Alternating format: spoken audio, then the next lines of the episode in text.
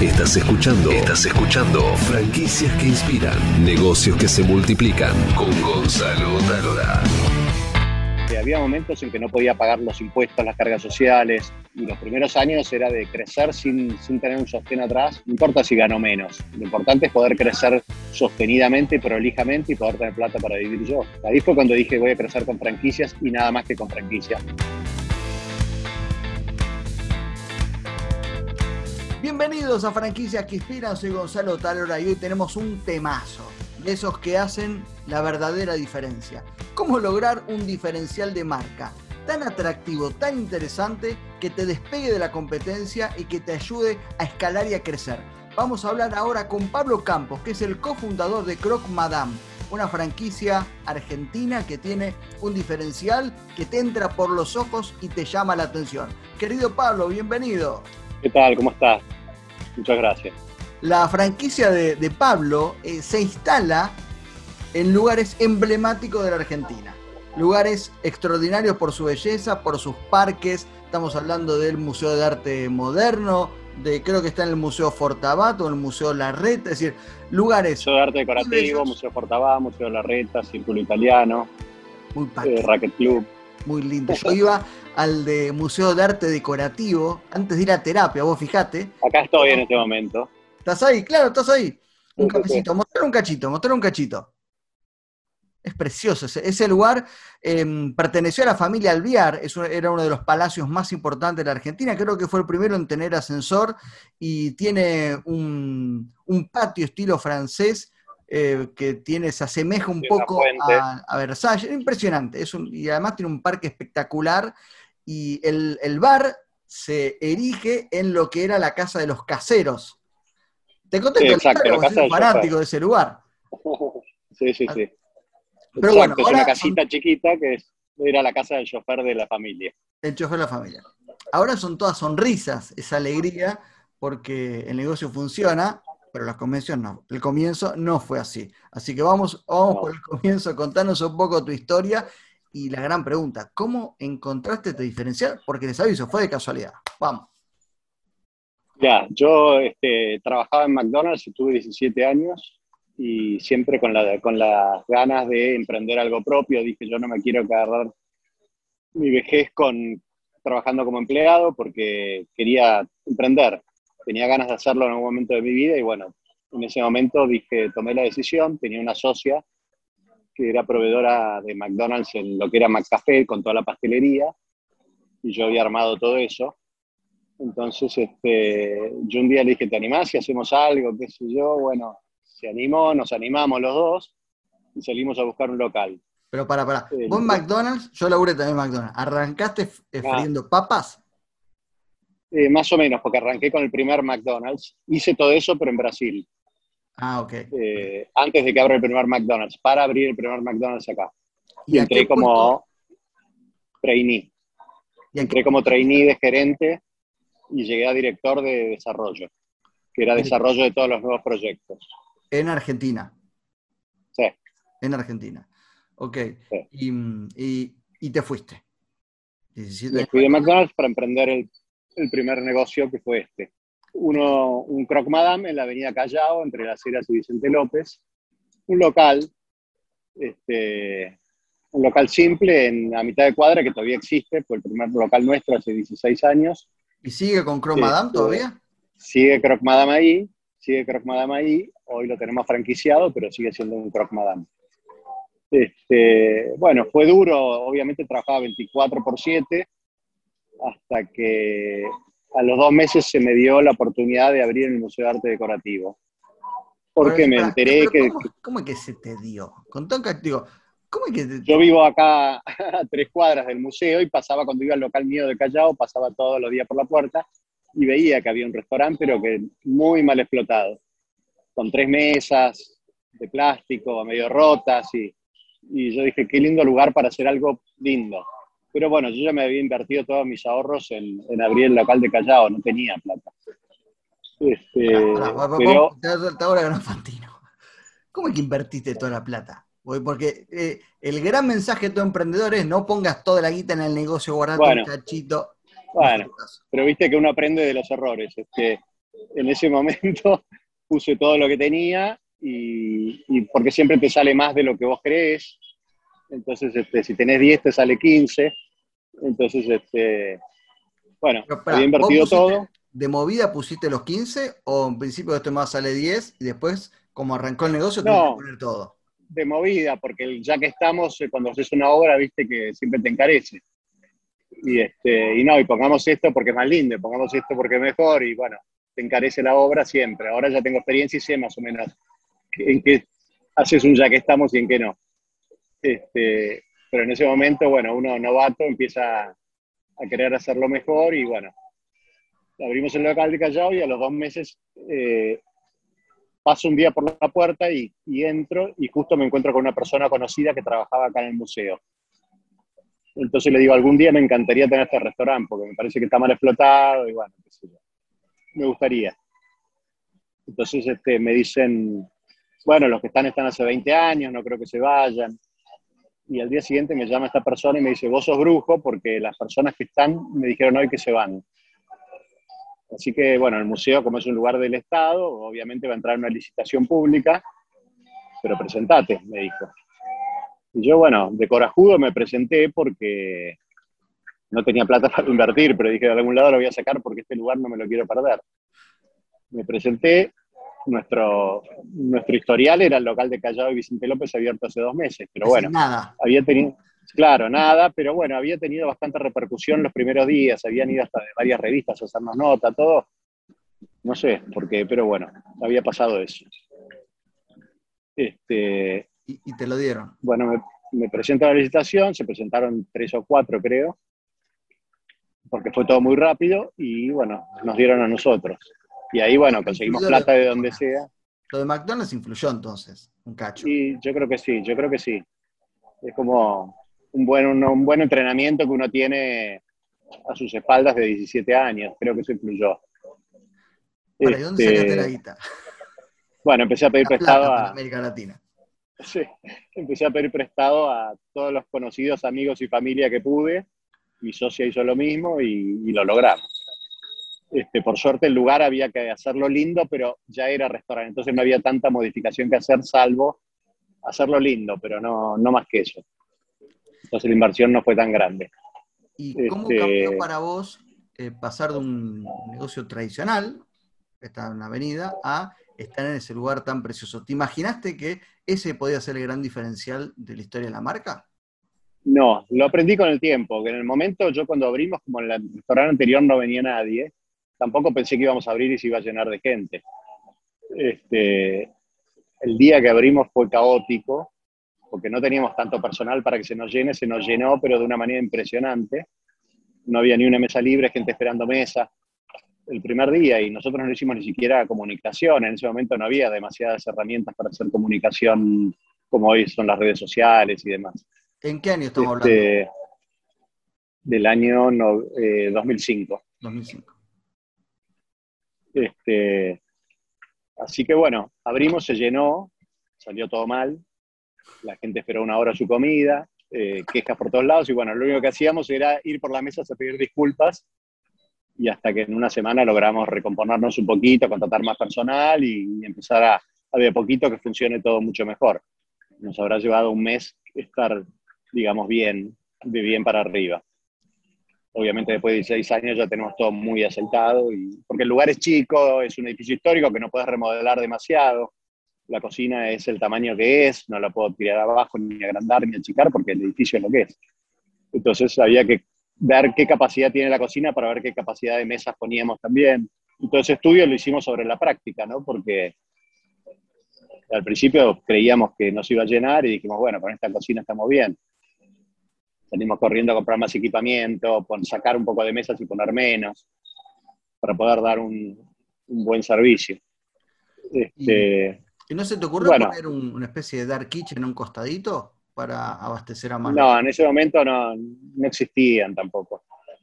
No, no, no se sabía. Este, bueno, nos fuimos acomodando y nos quedamos con esos dos locales. En un momento llegamos a tener cinco locales propios, lugares que la gente nos ofrecía, porque este llamaba mucho la atención, el de Museo de Arte Decorativo, porque realmente es un lugar muy, muy especial. llamaba la atención, nos ofrecían lugares y, y a todos decíamos que sí. Si nos parecía más o menos agradable el lugar, decíamos que sí, pero nos equivocábamos porque no podíamos manejar cinco los restaurantes al mismo tiempo, no cuidábamos el servicio de los cinco a la vez. Este, Eran cinco negocios un poquito tuyos, no propios, franquicia propia. Claro, eran propios, eran propios. Entonces, ¿Qué fue lo más este, dramático que te pasó al tener cinco locales al, al mismo tiempo? Mira, dramático no, pero sí que no sabíamos ya llegado a un punto que se nos mezclaba la plata de todos los locales, no sabíamos cuál ganaba, cuál perdía. Este, entonces, realmente teníamos un despelote económico ahí que no sabíamos qué locales eran rentables y cuáles no. Hasta que, bueno, hicimos, pusimos un parate en un momento y dijimos, basta de crecer de esta manera desprolija.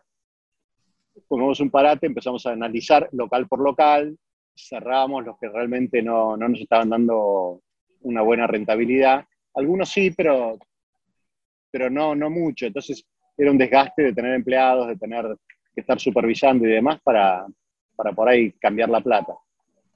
¿Y con cuántos te entonces, Entonces cerramos dos, nos quedamos con tres. De esos tres franquiciamos uno. Fue la primera franquicia que dimos, que fue el local de Callao, el primero que habíamos abierto, lo franquiciamos. ¿Y cuál fue tu, la aventura de franquiciar? Si vos, vos venías a McDonald's, que son los reyes de la franquicia, una cosa es franquiciar McDonald's y otra es transformar tu negocio en una propia franquicia. Bueno, nos tomamos un tiempito para, para, hacerlo lo más prolijo posible y era, era un gerente nuestro, el primer franquiciado. Entonces este, había una confianza de, de, decirle, bueno, sabés que no, no, somos los expertos en franquicias, pero vamos a hacer todo lo mejor y sobre la marcha iremos corrigiendo. Déjame hacer un este, punto ahí, esto es muy importante para todos los amigos franquiciantes y franquiciados, y esto lo, escribí con mucho detalle en el libro Reinventarte con franquicia, que está ahí atrás, se lo pueden descargar gratis. La importancia de la sinceridad cuando uno arranca una franquicia. Porque, si vos no sos sincero, vos podés tener 80 locales propios, pero tu primera franquicia, vos no sabés si es exitosa, entonces no le puedes decir, che, no, me es un golazo. No, tenés que arrancar, mirá, la verdad no lo sé creemos que va a ir bien, pero le iremos viendo juntos. Exacto, bueno, este era el local que ya estaba abierto, por lo tanto él podía saber todos los números del lugar. Eso que era más un, hecho lo que podía llegar a... Claro. Y aparte era una persona que venía trabajando conmigo hace varios años, entonces este, también sabía cómo era yo y, toda la realidad del negocio. Este, bueno, franquiciamos esa sucursal, hicimos realmente un contrato bien hecho con un abogado especialista en el tema eh, hicimos los manuales de servicio, manuales de cocina con las recetas, con los, todos los platos, listado de proveedores a comprar y demás. Entonces lo que le damos al franquiciador, el local ya hecho, este, en realidad fue una ganga porque no tuvo que invertir él, pero bueno, queríamos sacarnos de encima el problema y decir, bueno, no queremos estar manejando todos los locales nosotros, porque no lo podemos hacer. O tendríamos que contratar supervisión, que tampoco era lo que queríamos, queríamos nosotros realmente poner el ojo en cada lugar. Es decir, la este, franquicia en tu caso no fue para crecer, sino para reducir el desgaste operativo y poder concentrarte en el mejor del negocio.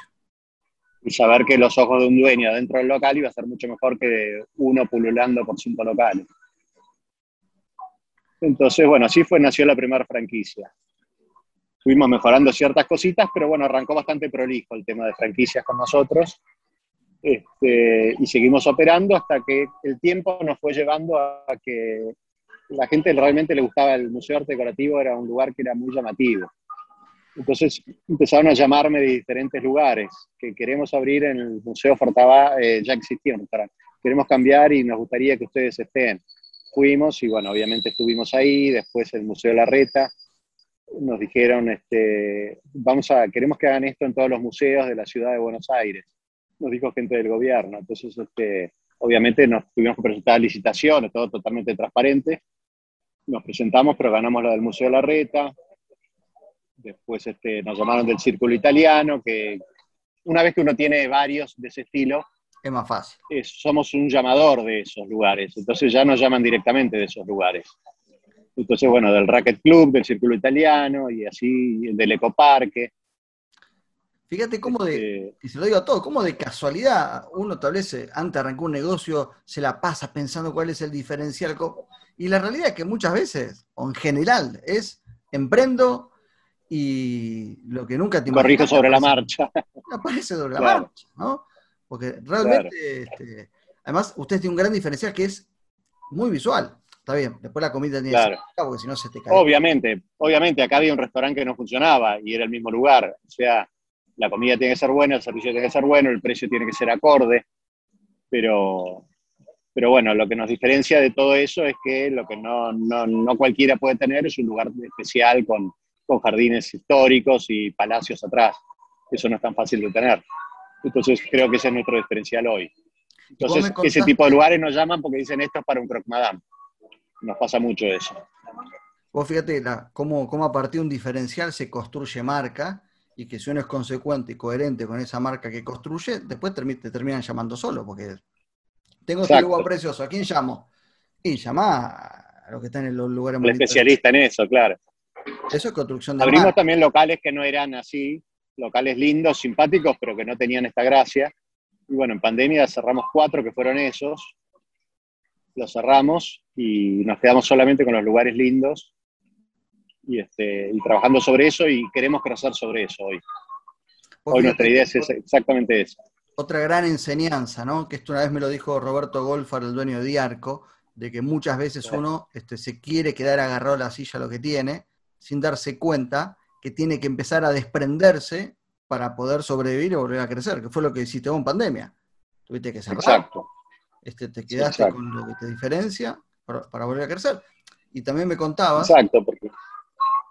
Que contámelo, la, otra cosa es que fue de casualidad, ¿no? Esto de tener lugares bellísimos, pero también con parque afuera. ¿Cómo te cerró en plena pandemia? Exacto, bueno, la verdad que tuvimos suerte cuando reabrimos en septiembre, lo pasamos muy duro los seis meses cerrados, este, pero cuando reabrimos realmente explotó, explotó de gente porque la gente obviamente buscaba aire libre, tenemos espacio para separar bien una mesa de la otra, este, realmente están a dos metros y medio entre mesa y mesa, este, entonces estás en un lugar lindo, al aire libre, nos tocó verano porque abrimos en septiembre, y bueno, veremos qué nos depara este invierno, pero por ahora venimos muy bien. Vamos ahora a la pregunta, que son de, las respuestas que a mí más me gustan, que es, ¿qué fue lo más difícil, lo más complicado, lo más dramático que te pasó en todos estos años como emprendedor? Y que te dejó una gran lección, ¿no? Mira, lo más difícil era crecer sin una base sólida, porque llegó un momento que para poder vivir, mi familia y yo, porque soy el sostén de la familia y porque estaba acostumbrado a tener un sueldo todos los meses y bueno, ahora dependía de, mi trabajo. Este, había momentos en que no podía pagar los impuestos, las cargas sociales, me metía en planes, después no pagaba lo del mes y me metía en un plan del plan del plan. Y bueno, pero necesitaba sacar plata para vivir. Y los primeros años era de crecer sin, sin tener un sostén atrás. Y, y, ahí fue cuando me replanteé, bueno, yo tengo que franquiciar, no tengo que invertir yo en cada sucursal porque no importa si gano menos, lo importante es poder crecer sostenidamente, prolijamente y poder tener plata para vivir yo. Este, así que ahí fue cuando dije voy a crecer con franquicias y nada más que con franquicias. ¿Por qué? Por dos razones. Una, porque no tengo que hacer la inversión. Y otra, porque el ojo del dueño en el restaurante es, es importantísimo. Yo estoy mucho en la sucursal en la que yo manejo, que es la del Museo de Arte Decorativo, y tengo el Museo de la Reta como propio, pero tengo un socio que está todo el día ahí también.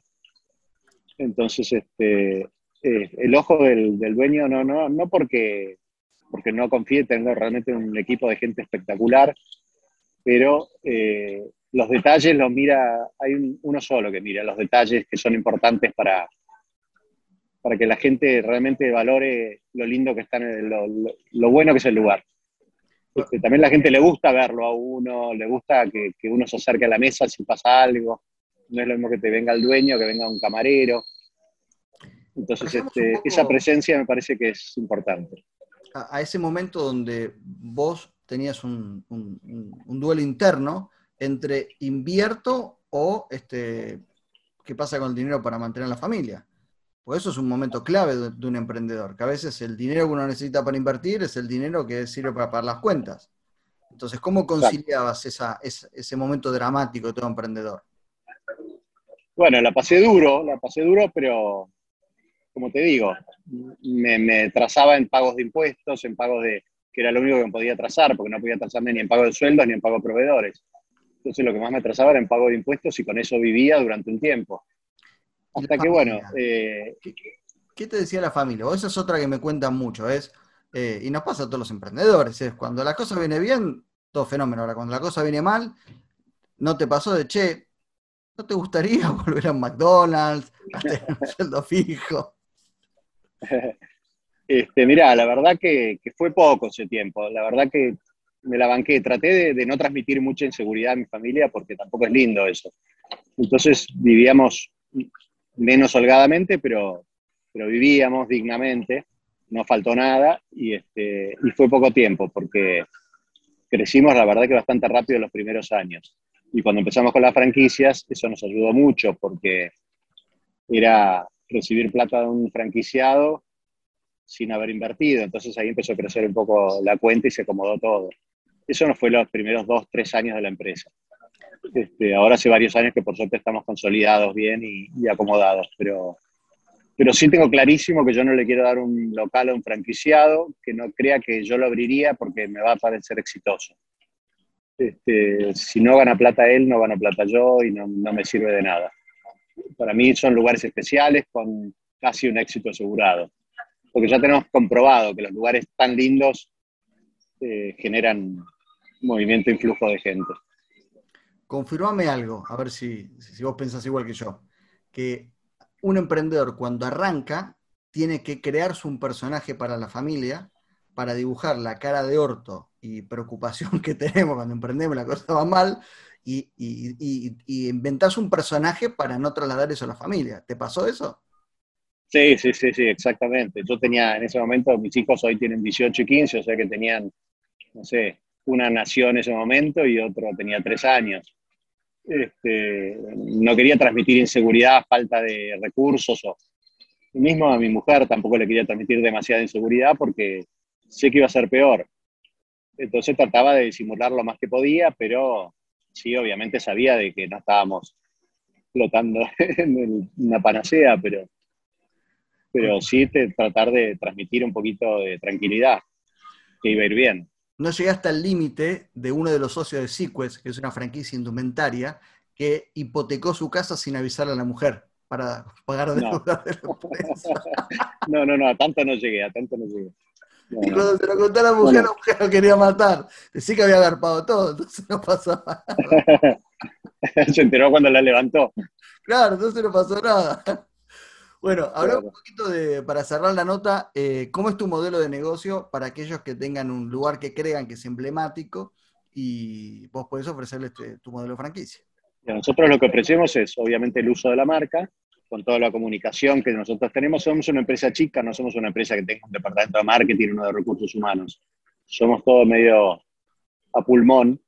Estamos nosotros para ayudar. Tenemos una oficina muy chica con tres personas y, simplemente lo que hacemos es este, darles una capacitación al franquiciado, eh, darles un manual de operaciones donde tiene todo el manual de servicio desde atención de queja al cliente hasta cómo atender una mesa, los protocolos y demás.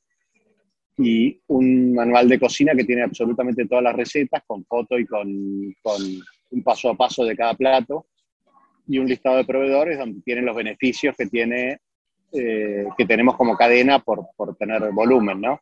Tenemos contratos con ciertas marcas y, y beneficios de descuentos con, con otros proveedores por, por el volumen que manejamos. Entonces, a eso accede el franquiciado esos beneficios y paga un 5% de regalías mensuales de la venta como regalías de, de la franquicia y este, tiene que hacer la inversión del lugar donde, donde se va a poner la franquicia. ¿no?